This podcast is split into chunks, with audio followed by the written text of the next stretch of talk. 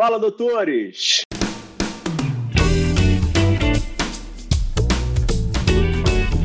Fala, doutores! Eu sou Ricardo Valente, oftalmologista aqui do Rio de Janeiro, idealizador do canal Fala Doutores, canal esse que vocês já sabem, venho tentando trazer aí as celebridades da medicina para trazer aí suas cabeçadas aí, seus sucessos aí de carreira e de vida.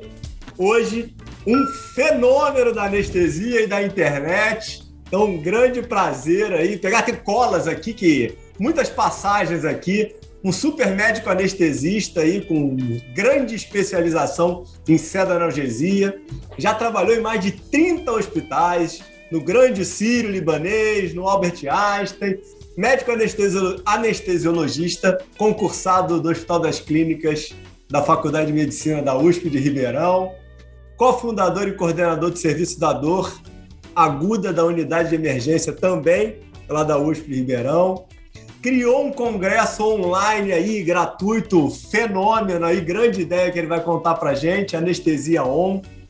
Canal do YouTube, ele tá dominando, sacadas de anestesia, um super podcast que é o mundo da anestesia.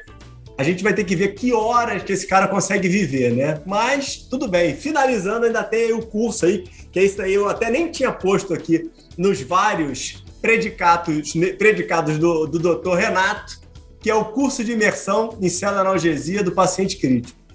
Brigadão aí pela oportunidade e pelo seu tempo. Vamos falar aí hoje com o Dr. Renato Lucas. Fala, Renatão, tudo bem?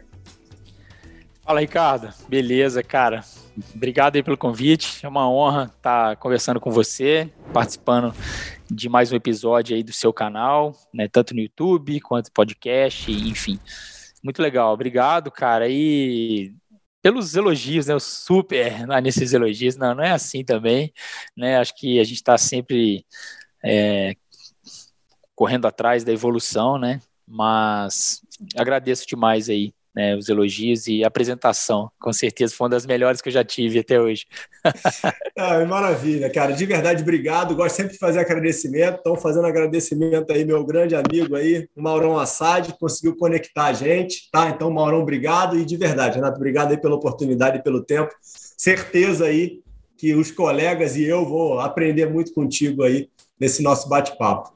Vou tentar aí hoje começar é, de uma forma peculiar. Eu venho tentando mudar o início de apresentação e trazendo um negócio mais bombástico, mas queria mesmo escutar aí do, do teu início, cara. Como é que foi aí tua formação em termos de familiar e acadêmica, cara? Você aí, vendo o teu currículo, a gente vai poder escutar, tem um baita de um currículo acadêmico, mas na, na medicina e tudo mais. E como é que foi teus estudos? Sempre foi bom aluno de infância?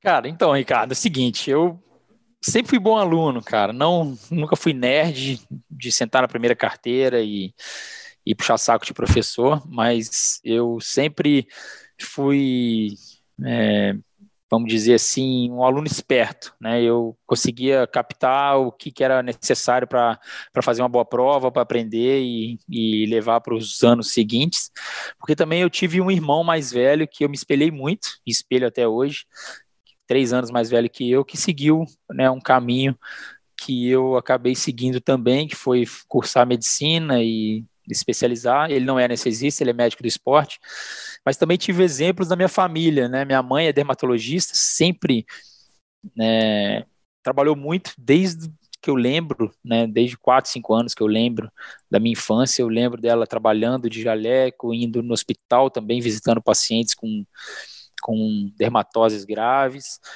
né, sempre chegando muito tarde em casa, indo para o Rio de Janeiro fazer mestrado, enfim. E eu tive um outro exemplo na família, que também foi uma grande inspiração, que foi meu avô. É, ele, ele faleceu quando eu tinha nove anos, mas ele foi um grande médico. Ele foi contemporâneo do Juscelino Kubitschek, lá em BH, no FMG. Inclusive, a minha mãe chama Sara por conta da esposa do Juscelino, né, porque eles eram amigos, vamos dizer assim. E o meu avô era, foi aquele médico bem raiz mesmo. Para você ter ideia, ele ia a cavalo atender os pacientes, fazia tala de bambu para braço quebrado, que na época não tinha gesso. E PH mesmo, Renato? Hã? Não, em Juiz de Fora, Minas. Juiz de Fora, fora e uhum. cidadezinhas é, do interior ali ao redor, né, pequenininhas. Você nasceu, você nasceu em Juiz de Fora? nasci em Juiz de Fora. Né, ele foi uhum. médico da Embrapa também, enfim. Isso aqui, ó, inclusive, não sei se para quem está assistindo, isso aqui é uma caveira que ele ganhou na formatura dele em 1939. 1939. É, ah, passou de, de pai para filho, para minha mãe.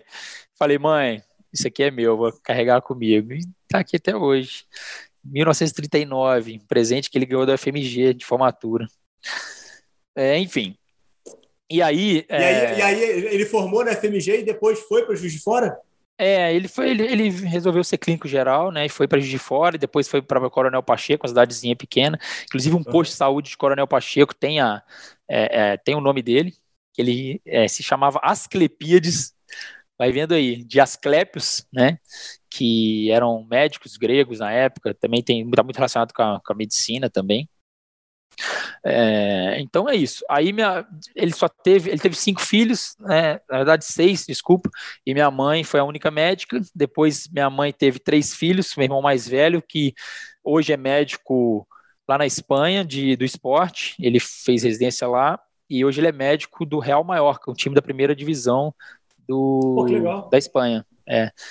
Ele já passou ah, ele fez residência clubes. na Espanha já, Renato? Ele fez, ele formou na UFJF, todos nós formamos na UFJF. Meu irmão mais novo também, que é radiologista. É, minha mãe. Três homens? É, é, isso. E minha mãe formou na, na Universidade Federal de Fora, que uhum. é uma faculdade que quando eu estava lá já tinha estava completando 50 anos de existência, agora deve estar com, sei lá, 60 e poucos, uma faculdade tradicional. É, minha mãe então formou lá, depois meu irmão mais velho, aí eu entrei na faculdade, seguindo os passos do meu irmão, nos estudos, né, do, do, do cursinho. Aí depois meu irmão mais novo veio também, na rabeira, e teve uma época que tava nós três na faculdade, cara. Aí foi a melhor época da vida, né? Meu irmão mais velho no final, eu no meio, meu irmão mais novo no início. Então a gente jogava vôlei, montamos um timaço de vôlei, meu irmão mais novo era, éramos os os líderes do time, fomos campeões universitários, eh, fui diretor de. Eh, fui o Porém. fundador da, fundador da bateria da minha faculdade, que hoje é uma grande banda, cara, chama Bizarra, que faz sucesso pra caramba. Foi o primeiro ensaio dela, foi na, na, minha, na garagem da minha casa, foi o primeiro surdo, foi eu que comprei. Então, é, fui vice-diretor da Atlética, vice-presidente, fui diretor de esportes, joguei muito vôlei e handball, enfim, fui para a Argentina disputar campeonato de handball. O cara que jogava com a gente no clube que a gente treinava em, em Juiz de Fora, hoje é, é da seleção de handball do Brasil e, e joga no Barcelona. O nome dele é Thiago, Thiago Petros, lá de de Fora, jogava com a gente, ele era molequinho, mas treinava com a gente no time da faculdade. É, ele não é médico, né? Mas ele jogava no clube com a gente. Uhum. Enfim, é, um pouco antes, só um pouco antes de eu chegar na faculdade, é, Ricardo, só para contar uma história interessante, eu fiz intercâmbio no Japão, cara. Eu morei. Não, eu queria te perguntar isso, cara. Esse teu último ano aí, cara, eu vi aqui no teu currículo, falei, que porcaria é essa, cara? Com 16 anos, cara, eu fui morar no Japão, sozinho. Não, peraí, cara. Por quê, cara? Da onde veio isso, cara? Então, meu tio era rotariano, né? Rotary ah, tá. Club, que tem no mundo inteiro, né? E o Rotary uhum. tem esses programas, né, de intercâmbio estudantil, né, intercâmbios em, em menores de idade, para menores de idade, pessoal que está no segundo é, ano aí, no segundo grau, segundo colegial, enfim. E, e aí um dia minha mãe chegou, ó oh, Renato, seu tio Miguel é do Rotary e tal, veio me perguntar se você não quer fazer intercâmbio, porque o Gustavo, mais velho, o irmão, né, já tinha completado 18 anos, não dava eu falei, pô, mãe, eu quero. E eu, eu tava naquela fase da, do colégio. Em qualquer ano. lugar? Não tinha Japão não, ainda, ainda. Não, não, ainda não. Aí eu falei, eu quero. E eu tava naquela fase de colégio, primeiro ano, que é aquela fase meio rebelde, pô, de saco cheio. Estudei no, no mesmo colégio a vida toda, tava de saco cheio daquilo tudo já. É, e eu era um moleque muito é, pequeno, assim. Né? Hoje eu tenho 1,88m, mas na, naquela época eu, era, eu, eu, fui, eu, demorei muito a crescer, né? Assim, a espichar né, a virar a, a virar é, ficar de igual para igual, na verdade, com, com, uhum, com, uhum. os meus colegas, né? Virar gente grande, vamos dizer assim. Então, eu sofri um pouco de, de, de, de, bullying, de, pô, a galera zoava muito comigo, sempre tomava umas porradas, brigava muito no colégio por causa disso, né? Revidava, não, nunca fui de correr, mas sempre tomava umas porradas demais, tava meio de saco cheio disso tudo, sabe? E aí eu falei, cara. Tua mãe sofreu com você, né, cara? Eu quero... e eu era bom aluno, cara. Então isso, isso jogava bola bem, então, né? Então isso tudo fazia também com que a galera pegasse no meu pé. E aí eu. Ah, tem aquele detalhe, né, cara? Você, fazia, eu fazia as bagunças junto com todo mundo, mas tirava nota boa e todo mundo se ferrava. Então, ele ficava puto comigo. Mas enfim, aí eu eu falei, mãe, beleza, tô dentro. Aí preenchi os papéis, cara. E aí ela. E nada de vir a vaga, né, cara? E no Rotary você, na verdade, você é obrigado a, a, a, a colaborar com o intercâmbio. Ou seja, você precisa receber também. Você tem, você tem que dar uhum. esse aval, né? Olha, sua família tem que receber também dois, três intercambistas. Tudo bem? Não, tudo bem. Eu, tenho que, eu tinha que arrumar mais quatro famílias também, então meus tios também se é, ficaram disponíveis, se disponibilizaram a casa deles, né, para poder receber os intercambistas. Beleza, então beleza, tá fechado. Aí passou seis meses, um ano, nada, cara, foi quase chegando a, a hora de eu já ir pro terceiro ano, fazer vestibular ou para decidir e tal. Não, ó, na verdade, no início do segundo ano, né? Antes de começar o segundo ano. Uhum, uhum. E não tinha chegado nada né, de proposta. Aí, de repente, veio Finlândia. Eu falei, putz, Finlândia, cara, não. Eu tinha botado como preferência é, Inglaterra, é, Austrália, é, Dinamarca. Eu nem tinha colocado Estados Unidos também. Uhum. Queria ir para uns países de língua inglesa e tal, enfim. Finlândia, falei, não, muito frio, não dá, cara. o pessoal lá também deve ser muito frio também. Né? Não quero, vou passar feio pra caramba, não tô afim. Vou esperar. Cara, não passou. Aí foi, foi, foi quando chegou no início, então, do, do de 2019, 2000, não, de 1999, eu uhum. liguei lá, falei, olha, e não vai ter nada para mim. Aí falou, Renato, você é um cara de sorte. Falei, por quê? Acabou de chegar uma papelada do Japão. Eu sei que você não colocou suas preferências Japão, mas se você quiser ir, eu te mando as papeladas, você vai mês que vem. Eu falei, que isso, cara, Japão? Como assim? Ah, não, pô, pelo amor de Deus. Ele falou, ó, tem um cara aí de Fora, um menino de Fora que tá, tá lá e tá, vai voltar, que é da sua cidade, e tá lá, tá fazendo intercâmbio lá e vai voltar e vai para sua região, que é a mesma região que você iria. E pensa aí, eu falei, quanto tempo você tem? Eu tenho para pensar, um, um, uma semana. Então tá bom. Aí, pô, conversei com a minha família, com no colégio, com meus amigos, e fui visitar a casa desse menino lá com, com os pais dele. E os pais, já morrendo de saudade do menino e tal, acabei ligando, a gente acabou ligando para ele e falou, Renato, eu queria estar na sua pele para ficar mais um ano aqui, cara. Tô alucinado com esse país. Falei, ah, que isso. Pode vir, cara. Venha amarradão. Só que eu vou te falar. Venha preparado. Né?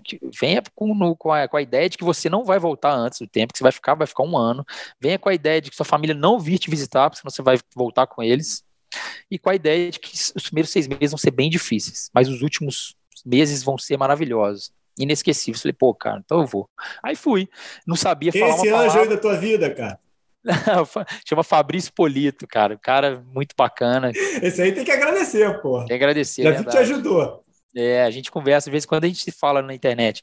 E aí, fui sem falar uma palavra, não tinha Google, não tinha WhatsApp, e-mail era raro, cara. Por incrível que pareça, no Japão eu tinha que pegar uma bicicleta e ir no shopping da loja do meu, do meu irmão, entre aspas, de lá para poder mandar um e-mail para meus pais. Meus pais também não tinham acesso a e-mail fácil, então eu recebia muita carta. Eu falava com, meu, com minha família uma vez por semana no telefone, domingo de manhã. E domingo de manhã no Brasil, domingo à noite lá, meus irmãos estavam sempre ressaqueados de balada, então nunca conseguia falar com uhum. eles. Então foi, foi um ano foda. E seis meses, cara, para aprender a língua e falar legal, sem amigo, não, fazia muita coisa sozinho. Foi foda. Mas depois, cara, é aquele negócio, venci, venci porque o que aconteceu?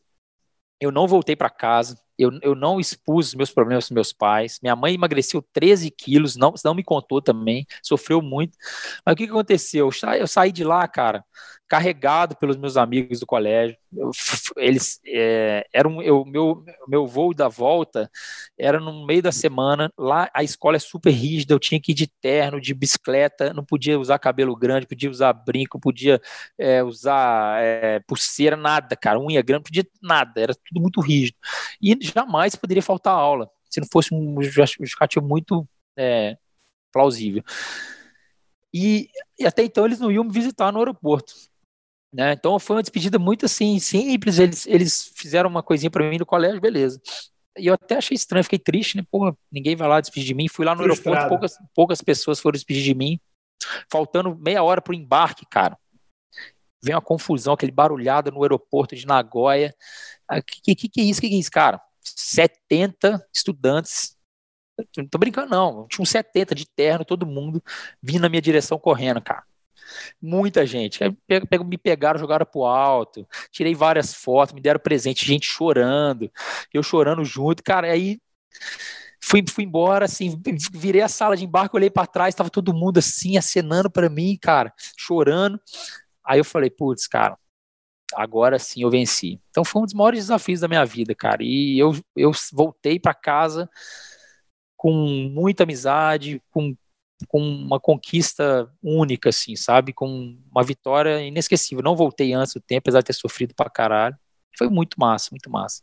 Aí depois e eu fui o que, que você trouxe de o que, que você trouxe de aprendizado aí do, do Japão especificamente? Cara, o Japão, cara, me ensinou muita coisa. Primeiro, respeitar os mais velhos. Lá, o respeito à pessoa mais velha, independente do que ela seja, pode ser um. Você pode ser o, o o governador de algum estado, se tiver um faxineiro mais velho no tal lugar, o governador abaixa a cabeça para a pessoa mais velha. Isso é fantástico, fundamental. Outra coisa, o professor lá é muito valorizado. Talvez seja a área mais é, valorizada no Japão, o professor. Pode ser um professor também de creche, de escola primária. O cara também, ele é, onde ele vai e se apresenta, todo mundo abaixa a cabeça oh! Então, assim, todo mundo acha que o professor lá realmente é uma, um ser especial e, e também concordo que é. Né? Mas é reconhecimento e notoriedade, né, Renato? Não notoriedade. necessariamente grana, né? Não, não, sim, é exatamente, não é grana. Outra coisa é a, a dedicação do japonês, cara, para tudo. O aluno, eles se cobram muito, tanto é que é um dos maiores índices de suicídio, né? Mas eles são muito dedicados. Eles são cobrados e são muito dedicados. Né? Nos, nos, estudos, em tudo que eles fazem, eles se dedicam muito. Isso é muito legal também, muito legal. É, tudo, a cidade muito limpa, pontual, pontualíssimo, né? É aquele ônibus que está marcado para chegar é, 14 e 23 e chega 14 e 23, cara. Se você chegar 14 e 24, você não vai pegar o ônibus de jeito nenhum. Tô falando ônibus de urbano, não tô falando ônibus sim, inteiro sim, urbano, sim. não. Trem, então, nem se fala tecnologia de ponta lá, eles já tinham o celular pequenininho já com SMS, então eles, eles ficavam conversando todo, o tempo todo um com o outro. Aqui no Brasil, SMS nem tinha chegar, nem sonhava em chegar, então era muito na frente também, sabe? Tudo muito na frente. Então aprendi bastante. Eu morei num templo, num templo Buda de 1200 anos, eu morei em quatro casas. Me pergunte se eu saí de lá sabendo uma coisa de budismo. Nada. Eu só queria jogar uhum. bola, cara. Só queria jogar bola e sair e paquerar, né? Querer é, namorar alguma menina japonesinha lá. É, apaixonei por, uma, por, duas japonesinhas lá também. Foi coisa que eu achei que nunca ia acontecer, né, cara? Se, se acostuma com, as, com, a cultura diferente.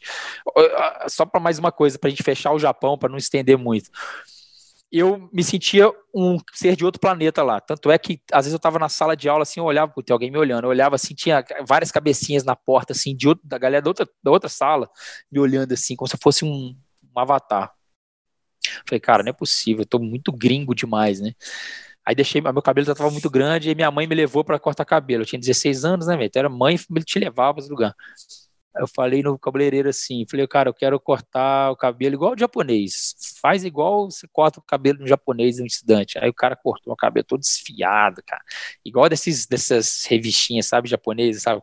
Aí o cara me entregou um negócio, um spray, falou, ó, isso aqui você vai passar no cabelo vai, e deixa todo arrepiado. Aí você tem que ver quando eu cheguei no colégio assim, cara, parecia um, um deixa eu ver quem, cara, um ator de Hollywood chegando no colégio, assim, todo mundo saiu da sala para ver, velho. E depois disso, velho, virei a página. Aí o que, que eu aprendi com isso? Você não tem que exigir que as pessoas sejam igual a você ou, ou, tentar lutar contra um sistema, né, cara? Você tem que se adaptar ao sistema. E eu me adaptei, eu, eu me, me eu virei um japonês entre aspas. Aí quando eu fiz isso, cara, rapaz, minha vida mudou completamente, cara as pessoas começaram a me aceitar de uma forma absurda. Eu comecei a, a usar a pulseira que eles usavam, usar os tênis que eles usavam. Comecei a viver a vida deles. né, uhum. e estudar muito japonês. Eu estudava japonês todo dia, muito, muito, muito, muito, muito, muito. Porque eu falei, o dia que eu, que eu quanto mais rápido eu aprender a língua, mais minha vida vai melhorar. E foi isso que aconteceu. Voltei falando muito japonês, muito bem, cara. E não quis voltar mesmo no final? Não, cara, não quis voltar.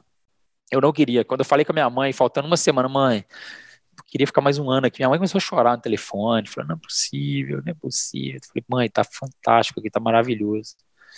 Porque eu já tava quase com 18 anos, né, cara? Já, já falando japonês pra caramba, adorava costurar. Cara, é impressionante como é que você muda, né? Você se adapta tanto. E é isso, aí foi, foi, isso que aconteceu. Eu voltei amarradão, só que depois nunca mais voltei lá, cara. porque minha vida é depois você. É, não, ah, a viagem também é complicada. É, e depois é cursinho, aí eu, eu pulei, cara. Olha só que eu fiz, a loucura.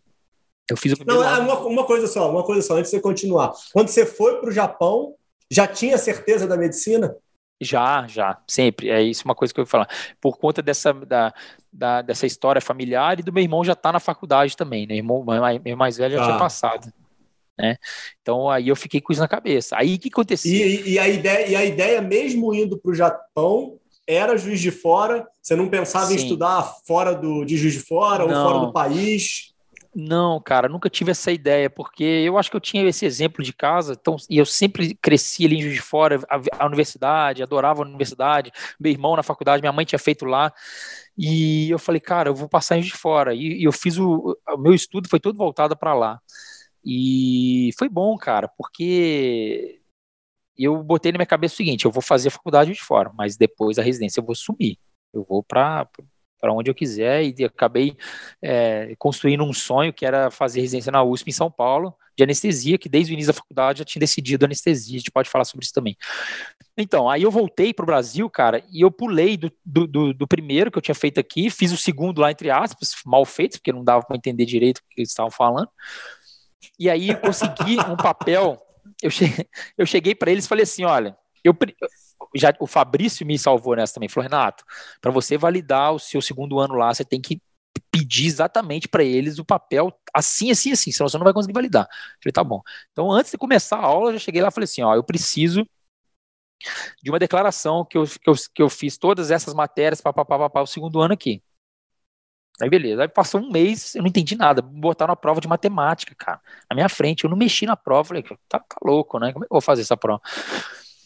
Aí deixei em branco, aí falei, depois fui falar com eles, olha, não tem condição.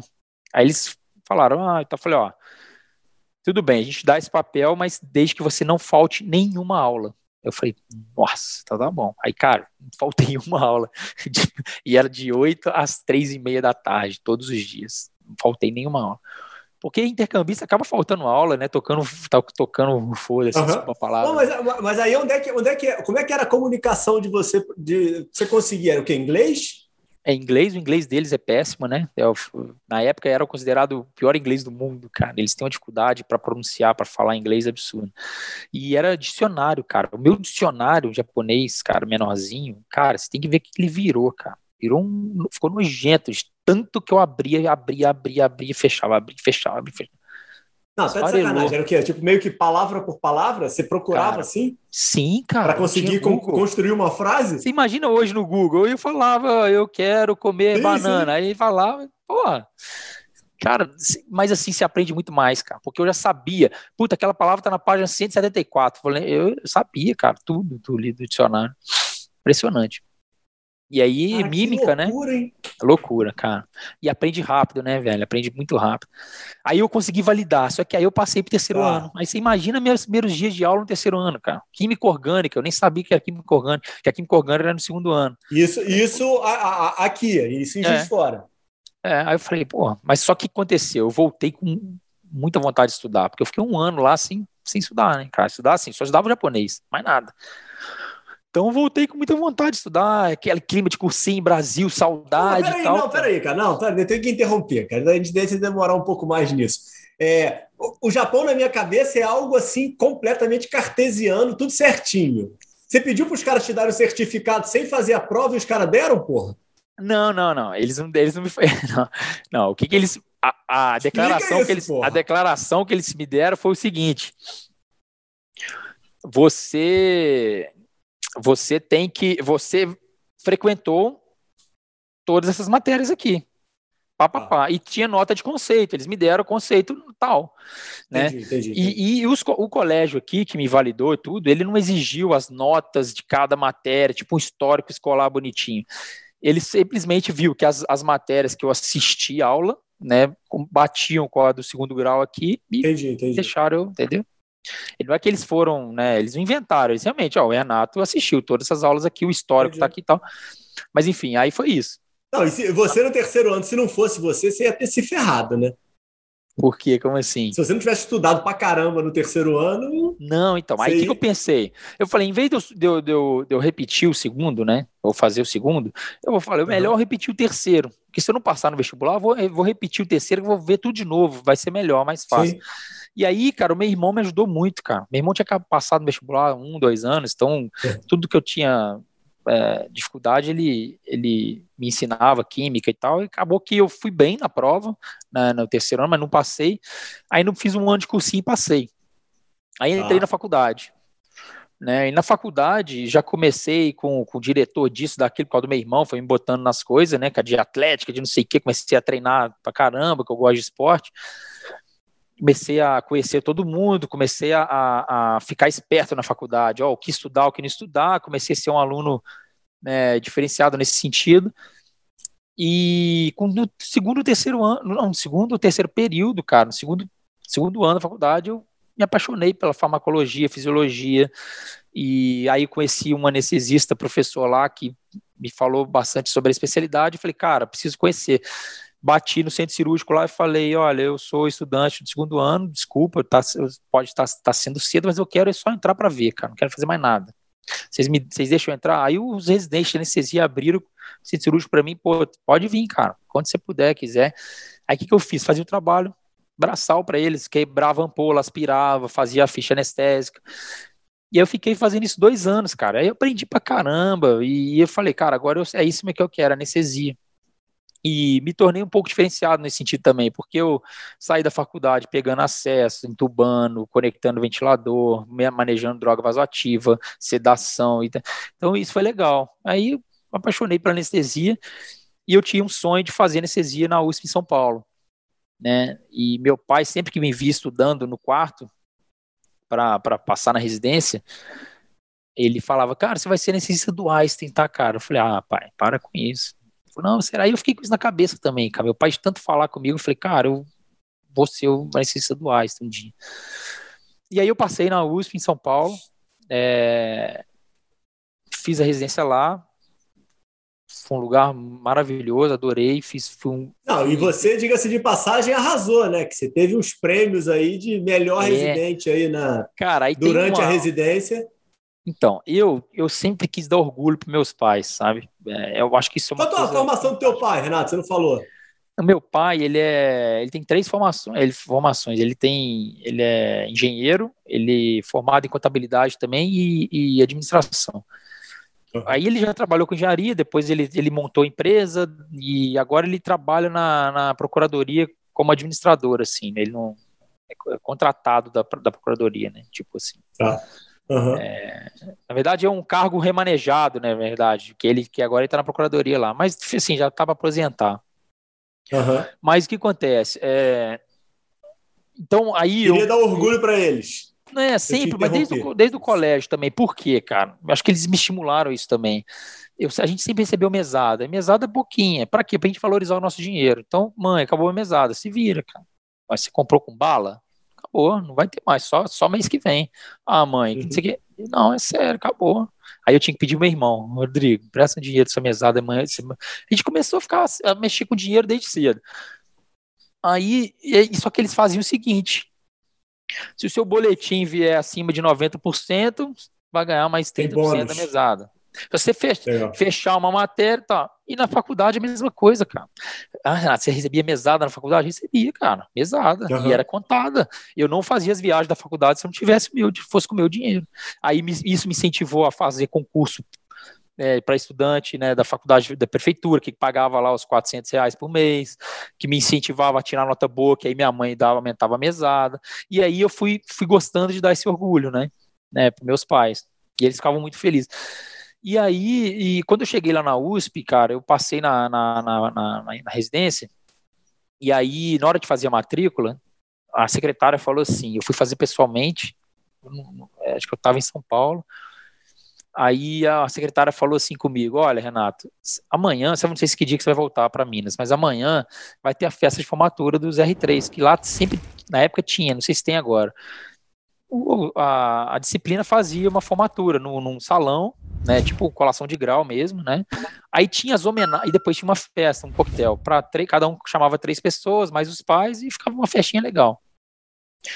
E, e, nesse, nesse evento, cara, eles premiavam os três melhores residentes de cada ano. E os três residentes subiam lá no palco, recebiam um puta certificado. E, esse, e essa homenagem era baseada em quê?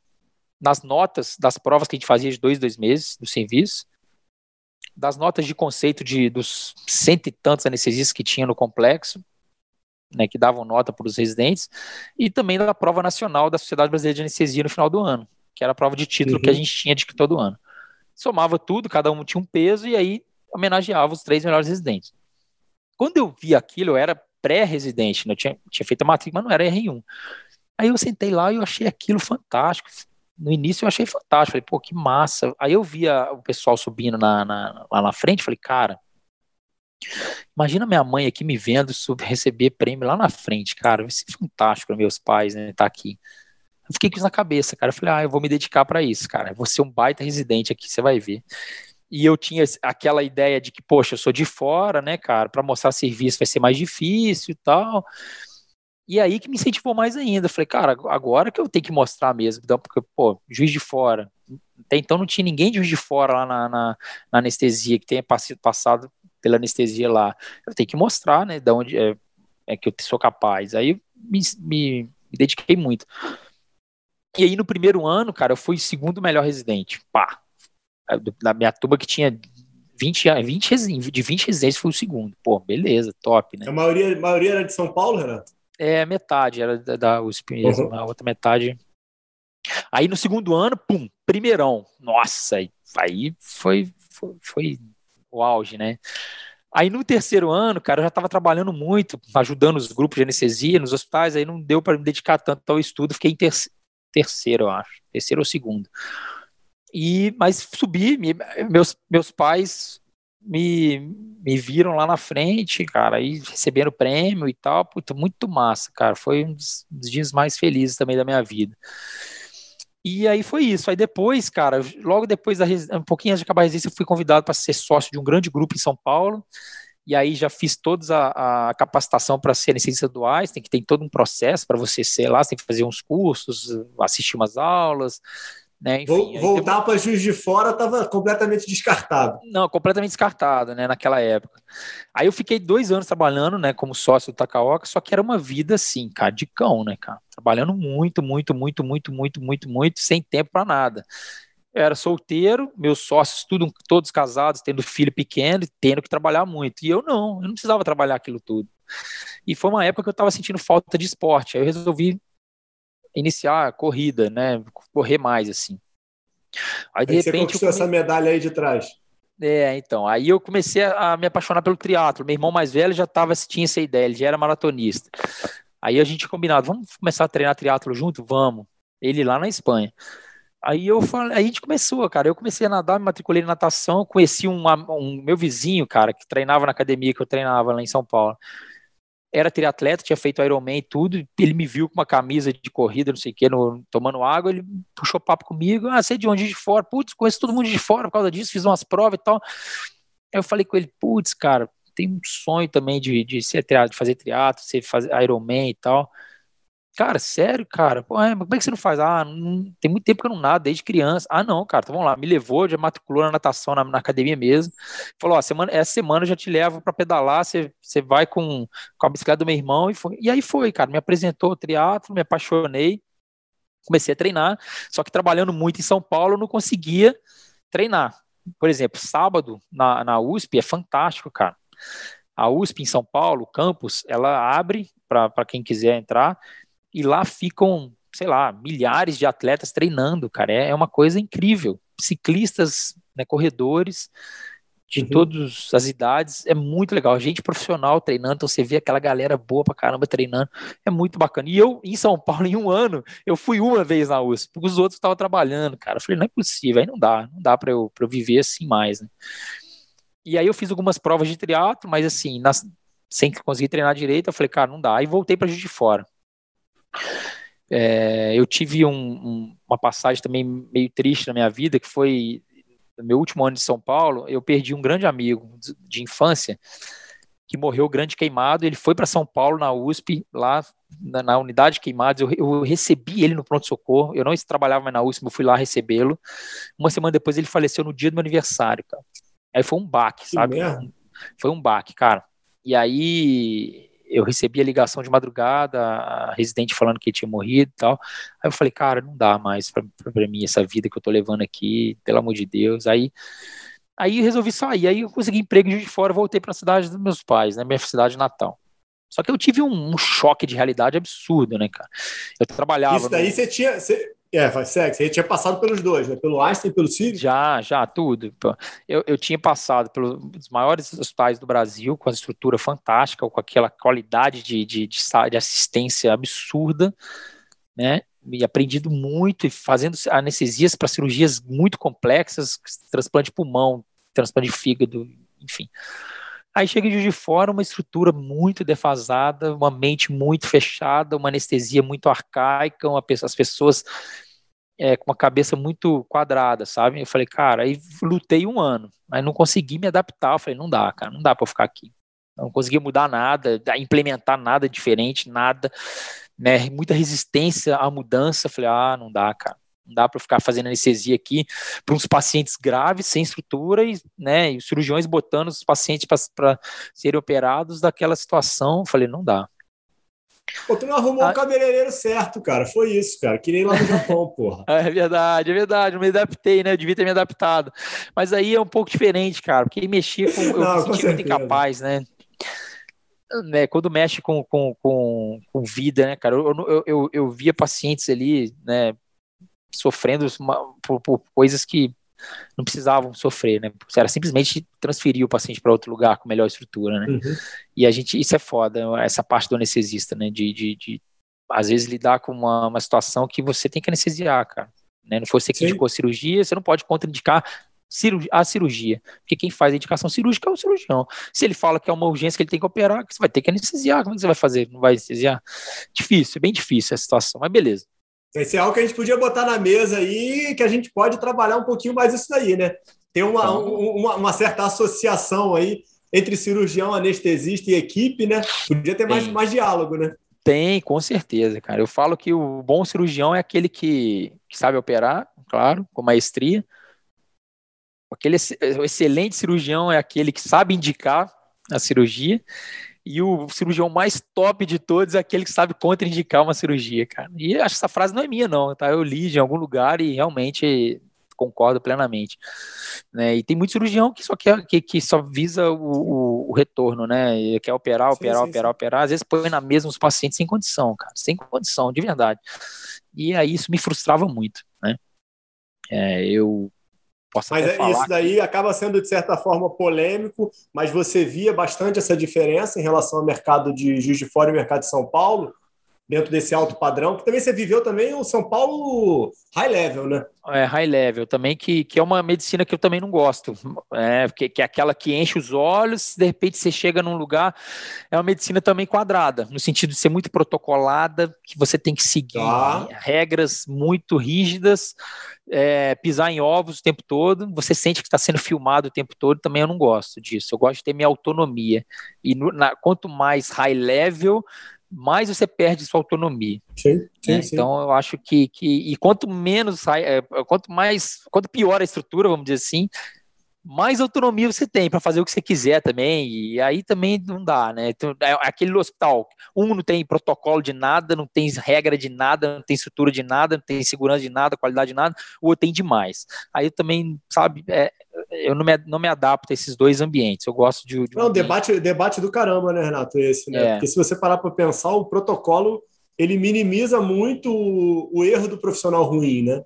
Mas ele Exatamente. ingesta o profissional bom, né? Exatamente, perfeito, cara.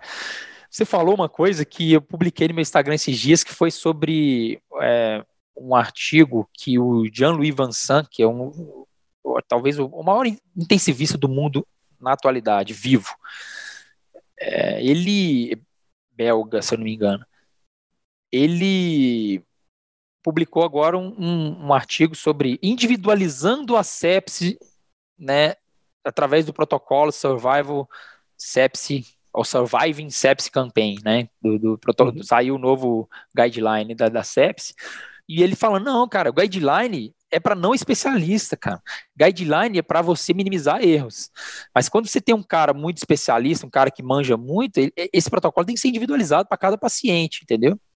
Então é isso que eu me eu não me sentia em nenhum lugar, nenhum dos dois lugares. Eu me sentia muito especialista no Einstein, mas tinha que seguir protocolos né, que não me deixavam individualizar a, a, minha anestesia, o meu paciente. E no, no e ao contrário, no, no, nos hospitais eu não tinha guideline de nada, ninguém seguia nada, e, e, entendeu? Então tem que ter um meio termo, né? Você tem que ter uma certa autonomia. O médico sem autonomia perde a graça, perde a, o encanto da, da, da medicina.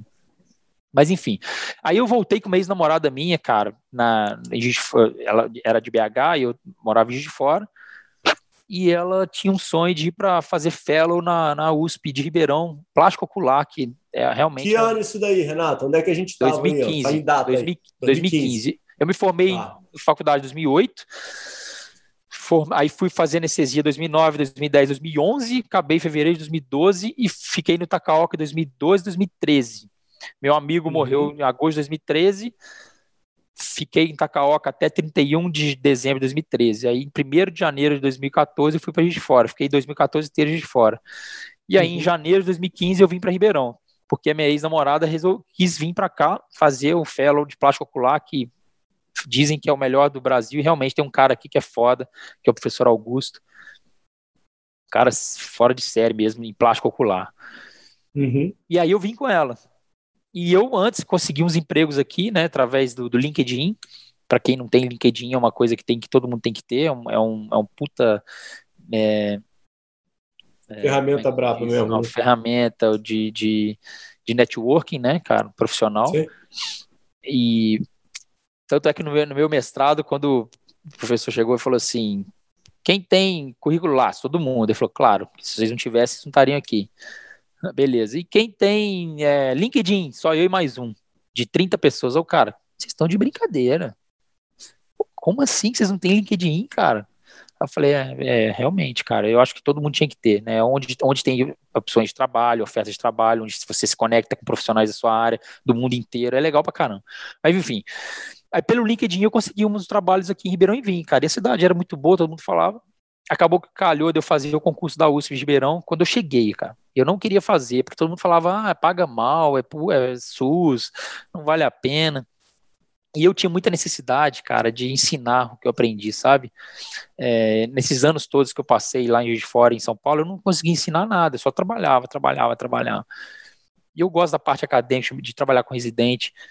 E eu me encontrei no HC, cara, porque no HC, cara, é um hospital de referência, SUS, alta complexidade, e tem seus protocolos, tem suas regras, mas também você tem autonomia, porque é SUS. Né? Então é muito legal. E é acadêmico, né? Então tinha residentes, os residentes são residentes muito bons, porque batalharam muito para estar tá ali, merecidamente estão ali por, por merecimento, né? E, e acabou que eu me encontrei. Então, tem, desde 2015 eu tô lá, né, como anestesista, né, conquistado. E aí, beleza. Aí, mesmo assim, não contente, eu tô continuando minha história, tá, Ricardo? É isso, não sei não, se é pô, isso Segue, tá maravilhoso, pô. Não, tá maravilhoso. Então. Mas peraí, e, e, a, e, e, a, namorada voltou para Juiz de Fora? A ex-namorada ou ficou? Ah, então, é uma ex-namorada, é uma, é uma namorada de, de, de, de, muitos anos de faculdade, idas e vindas. Eu, eu fazia residência, a gente terminava. Eu estava em São Paulo, em BH, aí passava um ano, a gente voltava, aí depois terminamos, ela, ela ficou ficou três anos longe, a gente terminado, e depois, três anos depois, a gente voltou. Confusão danada, cara. Aí a gente veio para cá e eu não falei do triatlo, né? Lá em Juiz de Fora eu comecei a treinar muito triatlo também. Eu tive mais qualidade de vida. Acordava quatro e meia da manhã para pedalar. Em dez minutos eu estava numa trilha. Eu juntei uma turma muito boa do triatlo. Então eu comecei a competir muito no Brasil e me desenvolver como atleta, amador. E aí, quando eu voltei com ela, eu tinha feito inscrição do Ironman, cara. Ironman, primeiro Ironman, cara. É meu sonho também fazer Ironman. É, que essa medalha. Foi que Brasil? É, Iron, é, hã? No Brasil? É, no Brasil, em Florianópolis, essa aqui, essa primeira uhum. medalha, 2015. Então, o que que eu Aí eu cheguei para Ribeirão, só que aí eu tinha que trabalhar, eu tinha que dar conta, né, de dar atenção para uma namorada, né, que estava sozinha aqui também, igual eu, praticamente morando junto. A gente morava, né, a gente alugou dois apartamentos, um de frente para o outro. Engraçado isso. É no mesmo prédio, né, assim, cada um tinha seu canto, mas praticamente morando junto. E eu tinha que treinar, cara. E eu sou meio assim, né, cara, com os meus objetivos, né? Então acabou que isso tudo me atrapalhou muito, atrapalhou o nosso relacionamento, né? É, também, quando a gente voltou três anos depois, a gente não era a mesma pessoa quando a gente se apaixonou né, na faculdade. Aí não deu certo. Cada um seguiu sua vida. Aí, mas aí eu continuei você tinha, treinando Você muito. tinha um foco, né? o foco nesse momento era o treino. É, cara, mas o triatlo é foda, cara. Quando você começa no triatlo e você começa a ter os objetivos não param de crescer. Por quê? Você começa a fazer é, provas curtas, de repente você começa a prova, passa provas mais longas, depois seu sonho é fazer o Ironman, depois de fazer o Ironman você quer baixar o tempo do seu Ironman, aí você quer ir melhor que seus amigos, você quer isso aqui, quando você vê, cara, não para, é um negócio que você fica viciado, né? E você começa a andar só com o pessoal do triatlo, sua tribo, você começa só a, a, a, a, ter hábitos de, de atleta, e você começa a incomodar pessoas que têm um hábito de Vai vida ficando normal, chato de... pra caramba, chato, todos vocês, e... porra. Então, e eu fiquei, cara, de 2014 até 2018 nesse nível, de quatro anos treinando muito e assim. Era Sem lesão? Então, aí 60% como atleta, minha vida, 30% medicina e, e 10% família, amigos e namorada, né? Então não dava para ter relacionamento sério, assim, de tanto que eu treinava, cara. Mas aí eu fiz quatro Ironmans esse tempo todo, quebrei meu quadril de tanto correr, tive fratura de estresse no, no, colo do fêmur, quase que eu tive que botar, operar. É, fiz competir na Argentina, na, na, Holanda, fiz mais de 40 provas de triatlo, maratona aquática, fiz maratona em Berlim, é, fiz maratona em Santiago, no Chile. Ah, foi muito legal essa minha época, cara, de, de, de, de atleta. Só que, cara, e aí a vida é feita de ciclos, né? E aí, depois de 2018, quando eu fraturei meu fêmur, que eu tive uma grande decepção na minha vida, que eu estava no auge do auge, eu estava treinando com um cara que tinha sido quatro vezes treinador da seleção olímpica brasileira de triatlo. O cara me botou lá em cima, eu fui campeão de duas provas de triatlo, campeão geral. Deixa eu ver se está aqui o. Ah, não tá, cara. Não tá aqui. Aqui. É, eu fui campeão ó, de, de, prova de triatlo geral, então tá muito bem. Bola. Tava uhum. muito bem, cara. Só que aí eu machuquei, aí eu tive uma grande decepção, porque aí eu perdi provas como Ironman e tal, não sei o que, 2017. Aí 2018 acabei fazendo mais uma prova, mas, cara, não, eu falei, cara. Não tava no mesmo nível, né? É, mas eu falei, cara, isso não vai, não vai dar lugar nenhum, porque no, no esporte amador tem muito doping também, sabe? Então os atletas uhum. amadores tomam doping, cara. E já é, aí já é uma disputa desleal eu sou, eu sou médico, eu fico em pé no hospital, trabalhando, eu durmo pouco, eu tenho, eu dou plantão. Então, cara, eu tava tendo outra vida, né? Eu falei, não, e eu não ganhava nada por isso, só gastava dinheiro, que é um esporte caro, é bem caro, né? Eu falei, acho que eu já conquistei o que eu tinha que conquistar. Igual trabalhar no Einstein, você trabalha tudo, nos primeiros meses, primeiro ano é maravilhoso, depois você fala, putz, será que é isso que eu quero para minha vida? Foi a mesma coisa que o triatlo. Eu ainda faço, pratico uhum. mais como hobby, não como competição, aquela competição doentia. Não, isso é Beleza. difícil pra caramba, né, Renato? Nem todo é mundo é consegue ter, ver de fora, né, cara? É muito Assim difícil. como a analogia que você fez ótima, ótima do Einstein, né, cara? Muita gente continua trabalhando lá só por status, né? Exatamente. É isso que eu queria chegar. E eu, eu é, na minha opinião, cara, assim, a maioria, não todo mundo, né? Mas a maioria das pessoas estão lógico, ali status. Por quê? Porque é um hospital muito grande, o hospital é fantástico, maravilhoso. Só que lá você se sente muito solitário, cara. É um hospital gigantesco. As pessoas não têm aquela, aquele vínculo, assim, não tem uma, um, uma equipe, uma, uma, amizade, sabe? Você chega lá, faz seu trabalho e vai embora, mas se sente muito solitário, sabe? Eu me sentia muito solitário lá. Está longe, tudo é muito grande, são dezenas, dezenas de salas cirúrgicas, você fica lá sozinho, sabe, muito tempo. A equipe cirúrgica é muito fria, porque cada dia é um anestesista, então não tem aquele. Eu não me sentia bem. Eu falei, não é, aqui no meu lugar não é aqui. Aí no HC não, no HC você conhece todo mundo, você dá risada, você põe música na sala, você, o paciente Vai é tomar. tem uma cantina maravilhosa ao ar livre, o paciente é seu também, não é só do cirurgião, o paciente é de todo mundo, de todos os profissionais que passam, que lidam com ele. Então você começa a ter, a ter um, um ambiente academicista, né, de, de, poxa, de poder estar ali com os residentes. Fiz muita amizade aqui no HC com residente. Aí beleza. Aí em 2018, cara, eu já tinha meu Instagram de anestesia, né, desde 2014. Eu fiz um, um, Instagram de anestesia que eu comecei a postar, postar uns casos assim. Mas a cada dois meses eu postava. Sem foco nenhum. Foco era nenhum. totalmente amador. Amador, assim. Eu, eu, era, o, era, era, era, meio pessoal também, Renato? Você botava. O canal chamava. O canal chamava. Não, chamava Anestesia e Dor. Tá, né? E não tá, tinha meu então nome, não tinha nada. né? Mas ninguém, é, mas ninguém sabia que era eu, nem, nem, nem quis queria aparecer, não. Eu botava lá uma foto de um, de um pulmão e falava, ó, transplante de pulmão, sei que, é realizado assim, assim, assim, parar, parar. Foi uma das primeiras contas de medicina no Instagram, na minha opinião, porque 2014, cara, né? Aí beleza, só que eu postava cada um uma vez por mês, dois, dois meses. Até que em 2018 com essas minhas decepções aí de triatlo e tal, voltar, eu falei, cara, comecei a, a voltar, me voltar para a medicina de novo, né? A me dedicar 100% à medicina, vamos dizer assim. Aí eu comecei a publicar mais no Instagram, né? Publicar mais casos. E aí quando veio os stories no Instagram, aí, cara, que eu falei, putz, aí eu comecei a postar coisa do dia a dia, meus casos.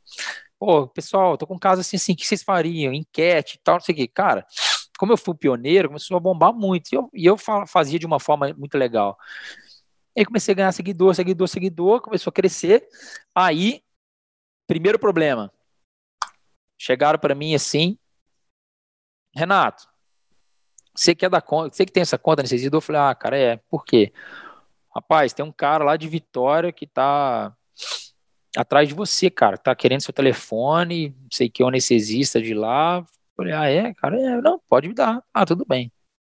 Passava uma semana, Renato, fulano de tal lá de Vitória, cara, me ligou, tá querendo seu telefone. Falei, ó, já dei, cara. Fala pra ele me ligar. Tá bom. Aí passou uma semana, Renato, tem um cara de Vitória lá que quer seu telefone, cara. O cara tá doido atrás de você. Falei, ah, legal, né? Ele deve estar tá querendo, sei lá, saber alguma coisa no Instagram, não sei o quê. De repente vem um e-mail desse cara, olha, você é, está usando um nome que não é seu, de, de, de anestesia do, que eu tenho uma conta que chama anestesia do, parará, é, exijo imediatamente que você mude o nome do seu negócio e do seu podcast, que eu tinha criado um podcast também, que chamava Necessido. Uhum. Aí eu falei, ah, você tá de brincadeira, né? O, o, o, Instagram é uma conta né, fechada, você escolhe o nome e o Instagram que decide se aquele nome tem ou não, e você vai lá e põe. A não ser que você ponha Coca-Cola, né? E aí a Coca-Cola pode reivindicar mais. Aí o Instagram que decide se vai tirar esse nome seu ou não, né? Aí beleza. A não ser que você venda Coca-Cola e comece a vender lá o produto da Coca-Cola ou, ou, sei lá, alguma coisa assim, né? Aí não sei se aí tudo bem. Você não pode fazer isso, vender coisa falando que usar o, nome de, de, outra marca, né? Vamos dizer assim. Aí o cara começou a mandar né, ameaças extrajudiciais, né? Pô, se eu vou ter que tomar medidas cabíveis legalmente, vou te processar. Eu falei, cara, que merda, né? É, que coisa chata, né, cara? Tem que, eu não sei. Aí eu Mas falei, a marca era do cara, Renato? Não, ele tinha uma marca. Ele tinha uma marca, ele tinha um pedido de, no INPE lá, né? INPI, uhum, não sei. Patente, INPI. É, uhum. é, do nome. Um pedido, né? Na época. Aí eu falei assim, e, e realmente o Instagram dele tinha um, um pouquinho antes do meu ele criou, mas o dele era pessoal, tinha nada com anestesia. Era o nome pessoal, era, era, tinha muita coisa pessoal, de família e tal. É beleza, eu falei, cara, que saco, né, cara? O cara tá mexendo. Aí tem duas, uma, eu vou gastar dinheiro com advogado e ficar brigando por esse nome, ou quer dizer, eu quero saber, eu vou mudar.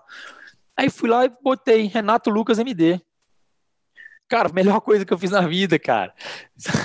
Tanto é que vários médicos que tinham é, é, Instagram com, com outro nome, vou começar a botar o, próprio nome. O nome. É melhor, uhum. cara, é melhor. Porque você dá, dá, a sua. Aí eu comecei a me, me, aparecer mais no meu Instagram, aí comecei a ficar mais conhecido no, no, no Instagram. Então, graças a ele, né? Mas no final das contas, cara, depois eu criei o Anestesia On, que é o primeiro congresso online médico, foi antes da pandemia, 2019. Não tinha congresso online nesses moldes que tem, eu não tinha, nunca, nunca existiu nesse sentido. Aí eu fiz gratuito, online, Anestesia On, pá. E, cara, foi bombou, tinha 8 mil inscritos, nossa, mas foi uma dificuldade, era, tinha que pedir o cara para se gravar, ninguém sabia se gravar, cara, era mó complicado, cara, você tem que ver, fazer o pessoa gravar, se gra gravar uma aula, foi, era foda. Mas foi, deu tudo certo, mas sofri perseguições, né, perseguiam os palestrantes, eu lançava os palestrantes, nego ameaçava os palestrantes, aí, putz, que merda, perdia palestrante. Aí eu resolvi chamar palestrantes do mundo todo, disparei vários e-mails, sete responderam, é um maior prazer, é uma honra. Então virou um congresso internacional, foi maravilhoso. Aí esse cara da anestesia, da anestesidor, ele entrou, cara, no INPE contra o anestesia on, querendo também que eu não adquirisse tá, a tá marca anestesia on. Aí eu falei, nossa, tá brincando comigo, né, cara? Meu Deus, né? Que, como assim, né? Que perseguição é essa, né? O cara tá apaixonado por você, né? Ah, não. Aí o que, que eu fiz, cara? Essa puta sacada tiramos, é, mudei é, advogado e tal, advogado fez uma puta sacada lá, não sei o que, que aconteceu, ele perdeu e eu fiquei com o nome Anestesião e ele perdeu a dele. Só para uhum. Então, assim, só para mostrar que. Ah, isso é aquele negócio é. O bem sempre vence, né? É, o bem sempre vence. Aí, moral da história, tem o nome da tem a marca Anestesião e tem o meu Instagram de boa com meu nome, então Quando você, quando você montou o, o congresso online, o teu Instagram já estava bombado? Já, já, já, forte? Já, já, bem forte. Você já tinha uma é presença digital já legal.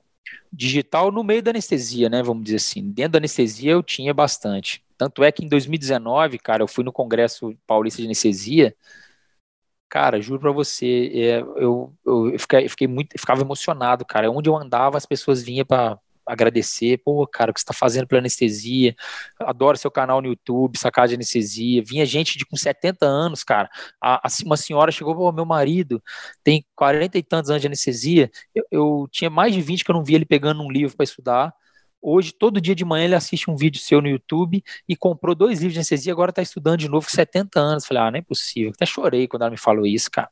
Aí os, os meninos, uns residentes novos lá da Amazônia, lá do, do, do Acre, vindo para mim, cara, continua assim, cara, muito legal o que você está fazendo, obrigado, eu adoro seus vídeos. Então, aí comecei a tirar foto com um monte de gente, aí que eu caiu a ficha, falei, cara, realmente o trabalho que eu estou fazendo está tendo é, um impacto dentro da anestesia, né? E aí Mas o podcast é que foi, tua sacada, crescendo. cara? Tua sacada Hã? de fazer entrevista. Eu vi uns vídeos seus aí há uns dias atrás. É, de você meio que com um microfone, tipo quase da Globo, assim, fazendo entrevista no Congresso Internacional, assim. Cara, essa rapaz, sacada, cara, de fazer cara, isso? Cara, é, é, essa, essa vontade de estar tá sempre inovando, cara. E aí eu peguei, fui pro Congresso. Ah, e outra, olha isso. Eu comecei a divulgar algumas técnicas de anestesia, né? Que já existiam no mundo, mas eu aprimorei, fiz do, né, ela é, tornei uma técnica plausível para minha prática e divulguei e fez um sucesso no Brasil todo, inclusive fora. Vários países aí compartilhando, e tem, tem até no meu, no meus destaques, tem lá, no mundo todo, pelo mundo. Depois, se você quiser olhar, tem lá.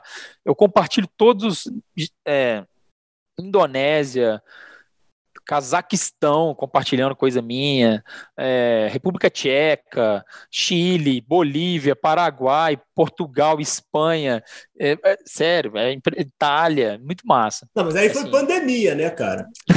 Essa, essa explosão. Não, muito legal. E tudo em português, hein, cara. Meu Instagram não tem nada em inglês. Mas enfim, aí, o que acontece? Eu, eu divulgando isso aí, eu mandei cinco trabalhos para o Congresso Paulista de Anestesia. Aí é, negaram todos. Na cara dura, negaram todos. E eu tinha residente junto comigo, né? Negaram todos. Seu trabalho não foi aceito, seu trabalho não foi aceito. Tá bom. Aí me disseram depois que, olha, fontes seguras me disseram o seguinte: todos os trabalhos de Ketodex, Periglote, que são as coisas que você divulga, não foram aceitos. Mais de 200 que eu trabalho. Porque eu, eu estimulava as pessoas. Falava, oh, gente, quero ver trabalho sobre isso no Congresso, hein? Vão lá, vão lá. Aí negaram. Eu falei, ah, beleza. Aí eu fui lá, peguei todos esses trabalhos e mandei para o Congresso Americano de Anestesia. O que, que, você acha que aconteceu? Sério? Aceitou tudo? Aceita, aceitaram todos. Aí eu divulguei. Falei, olha aqui, galera, Brasil, Estados Unidos. Qual que é a diferença do Brasil e Estados Unidos? Nos Estados Unidos, cara, eles podem até, eles, eles não estão nem muito interessados na qualidade. E meu tra meus trabalhos eram, eram legais, eram, eram, eram tudo ideias novas. E porque os americanos, eles querem saber as ideias novas, eles querem ser pioneiros. Então eles pegam o que o indiano tem para falar, o que, que o, o chinês tem melhor para falar. Isso que tem um monte de, estrangeiros estudando nos Estados Unidos, que eles são bobos, não são bobos, cara. Então o que eles fizeram? Pô, eles aceitam os trabalhos. Lógico, também não pode ser um trabalho lixo, né?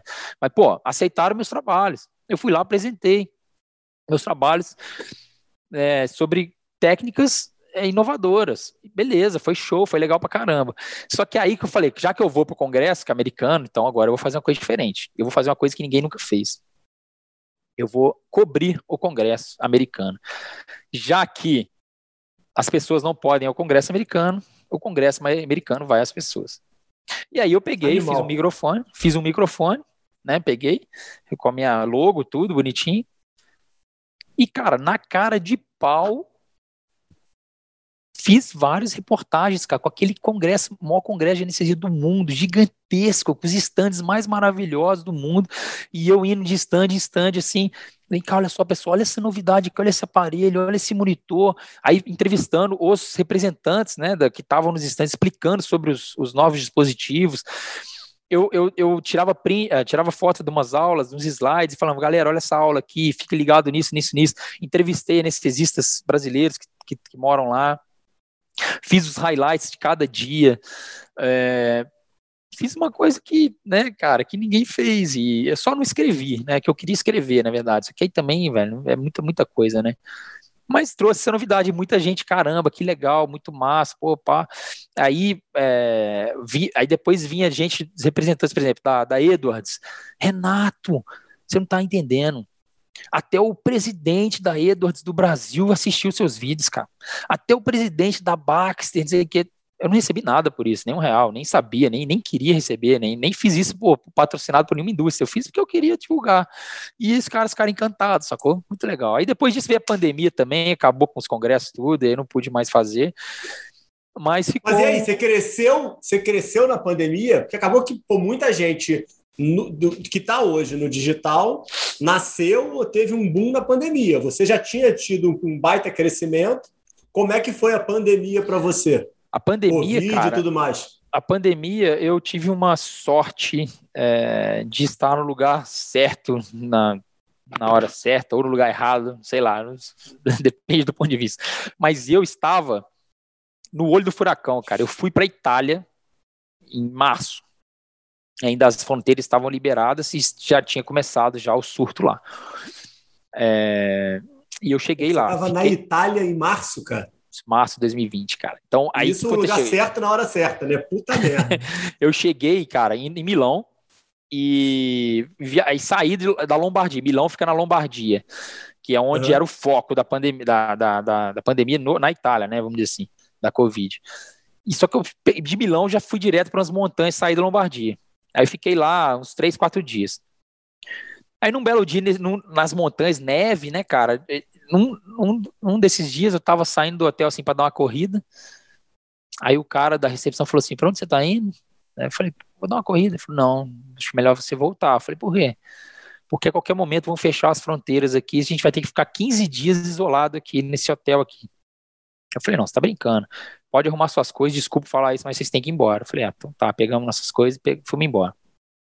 E aí pareceu, cara, é, cena de filme, porque tudo vazio, deserto, todo mundo em casa e a gente sozinho na estrada, cara. E a gente, assim, a, gente, a Lombardia já estava fechada. Eu falei, não posso voltar para Lombardia. Vamos descer, tem, tem que. Porque depois eu ia visitar meu irmão na Espanha. Aí eu falei, aonde tá normal ainda? Ah, em, na, na, na em Roma. Roma estava vida normal. Falei, ah, vamos descer para Roma. Descemos para Roma. Chegamos lá, não, aí eu, não, aí eu desci para uma outra cidade, que esqueci o nome, litorânea, aí peguei o, o, o um trem para Roma, de, de madrugada. Um trem ruim pra caramba, por sinal. Nossa senhora, achei que ia ser aquele trem maravilhoso, horrível. Aí cheguei em Roma, cara. Cheguei em Roma, já tinha polícia pra quanto é lado, assim, já, já, já pra onde você vai, que você quer, quem que você, que a gente conseguiu desviar. E aí eu cheguei 5 horas da manhã lá, na, nesse, lá em Roma, e eu sabia que o Coliseu ficava uns 2 quilômetros do local. Falei, ah, cara, antes de qualquer coisa eu vou, vou conhecer o Coliseu, né? Cheguei lá, cara, o Coliseu que dizem que fica lotado, lotado, tava, não tinha uma alma viva, só tinha polícia e carro de, de, de exército, é, é, tanque de guerra. Uhum. Aí tem uma foto, cara, eu em frente ao Coliseu, assim, com um tanque de guerra só.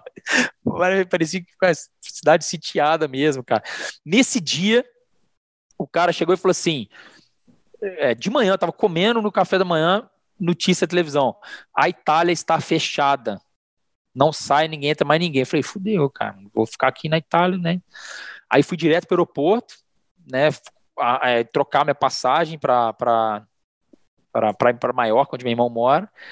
Cheguei lá, os voos tudo cancelado, cancelado, cancelado. Falei, nossa, não é possível.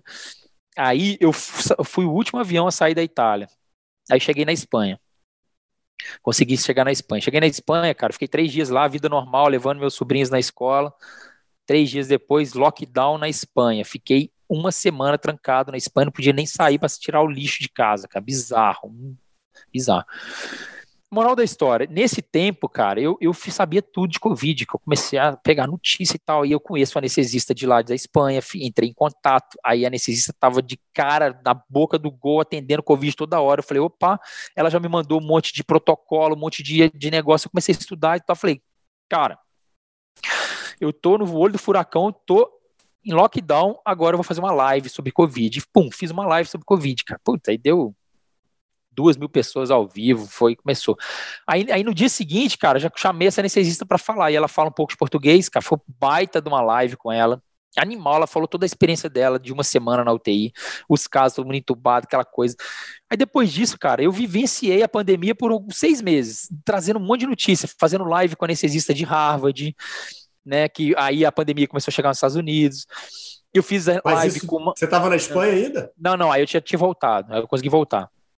Uhum. Aí eu fiz live com enfermeira anestesista na Alemanha, que é brasileira, casada com um alemão. Eu fui fazendo live com toda essa galera e trazendo conteúdo nesse tipo, nesse tipo, sabe? E, e, e aí, cara, fiz live com um, um, cara foda em ventilação mecânica que mora nos Estados Unidos, na Califórnia, que está desenvolvendo aparelho de ventilação mecânica lá. O cara deu uma baita de uma aula de ventilação mecânica no Covid. Putz, então foi muito legal essa. É, então eu cresci bastante nessa, nessa época. Fiz lives com, com sobre assuntos que até então a galera não, não, não dominava. Se é analgesia no paciente crítico. Foi daí que cresceu o meu curso também, que aí eu desenvolvi meu curso, né? Que hoje, cara, graças a Deus, tá dando super certo e tô ajudando muita gente, cara, a, a desvendar esse mundo grande novo mundo da analgesia, que até então era totalmente desconhecido. E a Covid-19 veio mostrar o quanto o médico sedava mal e analgesiava mal os pacientes, ou, ou de mais a, ou de menos.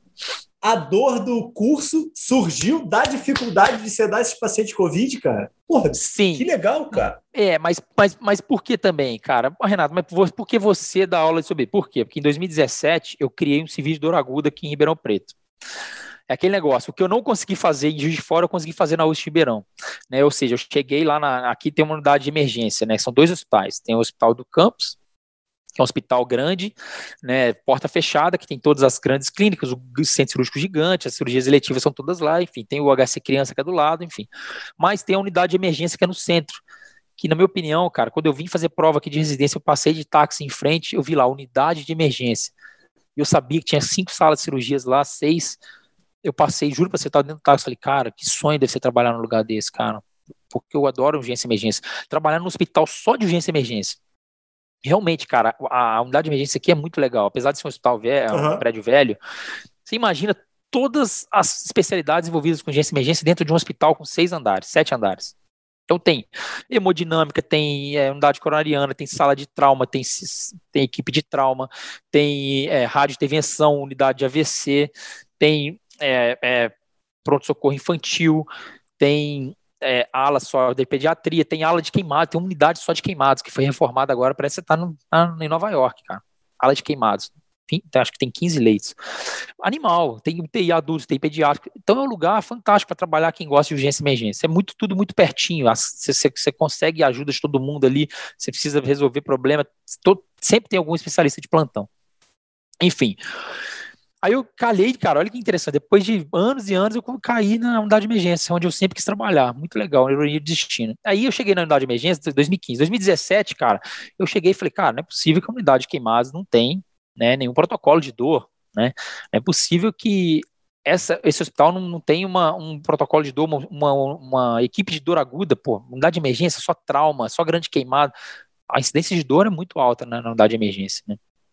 Aí eu pedi autorização, cheguei pro, pro chefe da, da, da, da, plástica, que é o chefe dos queimados, professor, tudo bem, não sei o quê, sou o Renato, anestesista, gostaria de elaborar um protocolo, ajudar aqui no manejador, tudo bem? Claro, cara, você tem meu aval. Aí fui no professor da anestesia, professor, pedi benção, tudo bem. Fui no diretor do hospital, pedi benção, pô, beleza, tem todo o aval. Monta, escreve o projeto, aí escrevi, protocolo, aí equipe de dor aguda, fiz um, um, um projeto muito legal, multiprofissional, cara, não, não existia no Brasil um serviço de dor aguda com, com tanta variedade de, de, de, profissionais. Então tinha TO, terapeuta ocupacional, tinha fisioterapeuta, tinha fonoaudiólogo, tinha enfermeiro, é, tinha é, nutricionista, psicólogo, anestesista e é, todos os profissionais de saúde você puder imaginar. Então, muito legal, cara. E a gente começou, fiz protocolo de, dos queimados, protocolo na ortopedia, e aí eu fiz um protocolo de, de, analgesia na UTI, porque eu comecei a ver que na UTI também ninguém tratava de forma mais orientada, vamos dizer assim, né, aos moldes atuais, de, de acordo com algumas diretrizes, né, na dor dos pacientes críticos. E aí tive total aval também dos intensivistas, do chefe da UTI, aí montei um protocolo, esse protocolo foi um sucesso, comecei a dar aula para os residentes e tal, estudar bastante, aí calhou um dia eu estar na, na, na numa cantina do hospital, e um colega da neurocirurgia falou assim: Renato, você viu que lançou um mestrado agora de gestão de organização de saúde, cara? Quer dizer, abriu vaga? É um mestrado já tradicional, muito legal, cara. Você não tem projeto? Você não, você não faz uns projetos aqui no HC? Eu falei: faço. Então, cara, por que você não encaixa esse projeto seu no, nesse. Porque é gestão de organização de saúde, você elaborar um protocolo, implementar um protocolo institucional, cara, às vezes ajuda. Sim, sim, cara, sim. interessante. Aí, pum, fiz matrícula, fiz a prova, passei, e acabou que esse meu projeto virou né, o mestrado, dissertação de mestrado. A tese e, mestrado.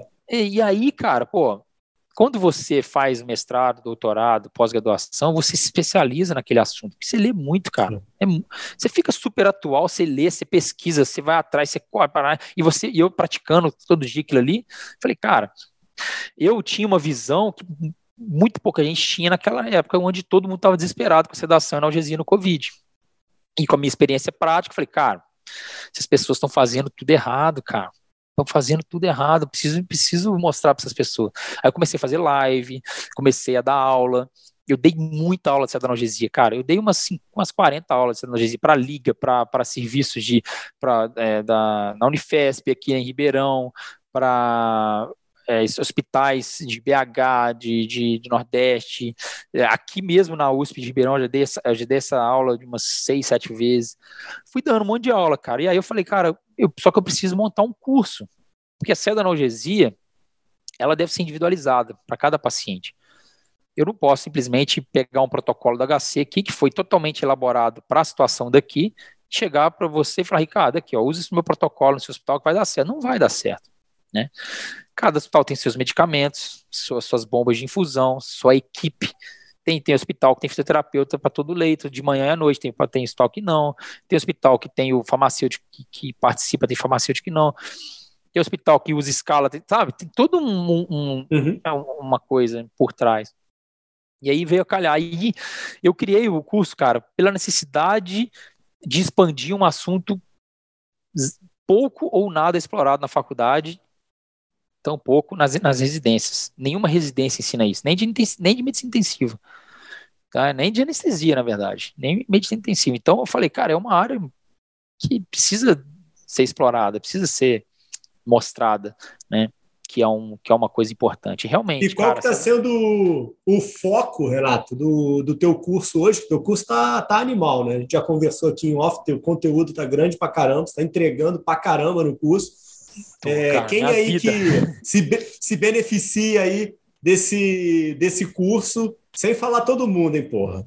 Não, cara, quem, o foco é para quem é recém-formado, que lida com paciente grave, crítico, dar plantão em UTI ou sala de emergência, ou até mesmo pré-hospitalar, talvez, faz remoção de pacientes, é, intensivistas, médicos intensivistas, médicos que dão plantão no UTI e anestesistas, né, cara? Ou médicos emergencistas também. Né? Emergência, né? né? É. E impressionante que, cara, tem muito aluno intensivista, cara. Já com residência, já com 10, 15 anos de formado, cara. Muito legal. Resultados, assim, incríveis, feedbacks maravilhosos. Graças a Deus, cara. Quando a gente põe, quando a gente põe o, o, o propósito, né, de ajudar as pessoas, de, de, de expandir conhecimento, de, de compartilhar conhecimento acima de qualquer outra coisa, cara, amor, sabe, com aquela vontade de se impactar as pessoas ou a vida de alguém, nem que seja, que, que seja o paciente no final, as coisas funcionam, cara. Não tem jeito de não funcionar, entendeu? Aí tá bem legal, tá bem bacana. Me, me diz o um negócio. Aí agora meio que de highlight aí, é... pensando aí nessa tua trajetória toda, é... o que, que você, olhando para trás aí, acha que foi aí, se é que tem um ou alguns diferenciais aí que você pode trazer como ensinamento aí para o cara que está se formando hoje aí, trilhando essa medicina que está vindo por aí? Conselho, você quer dizer? Conselho, exatamente. Que, que você tenha é, vivenciado aí como dor ou como diferencial na tua história que você acha que valeu a pena você fazer, ou até mesmo uma cabeçada dentro dessa toda, toda essa tua trajetória aí que a gente pôde é, passar aí agora, nessa essa última hora aí, é, como, como, como conselho aí para os jovens profissionais aí, tem muita gente dando cabeçada. Cara, é, é, pode ser hipocrisia, né? O que eu vou falar aqui, mas é realmente é o que eu acho, né?